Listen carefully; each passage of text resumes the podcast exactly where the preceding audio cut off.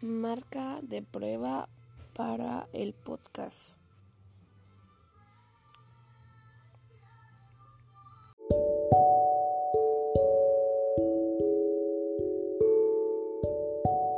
Hola, les habla su servidora Karina Aquino y espero que estén teniendo un muy buen día. Hoy hablaré sobre un sistema de e-learning mejor conocido como NeoLMS.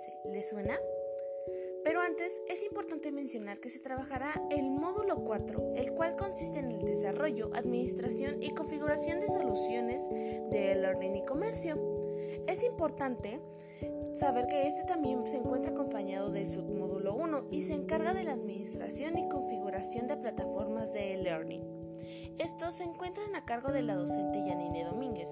De primera instancia, es importante saber que un sistema e-learning es aquel que facilita la consulta de información de diversos temas en diferentes cursos, tal y como lo es NeoLMS. Además, es importante mencionar que su aplicación es de forma virtual. Ahora, hablaré de algunas de sus ventajas. Como número uno, los contenidos del aprendizaje son interesantes y variados. 2. Maneja cursos autorregulados. Esto permite al estudiante controlar el proceso de aprendizaje. Como número 3. Sus cursos están basados en competencias. Esto hace referencia a que muchos estudiantes que se inscriben a los cursos son adultos y trabajan.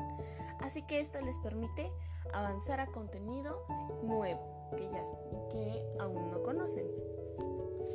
Ahora, mencionaré algunas de sus desventajas pues como primer punto no toma en cuenta los recursos económicos del estudiante.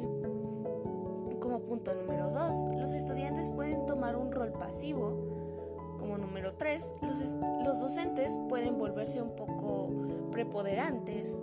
4. Su sistema de mensajería. 5. La integración del correo electrónico direccional. Eso ha sido todo por hoy. Realmente espero que les sea de utilidad esta información.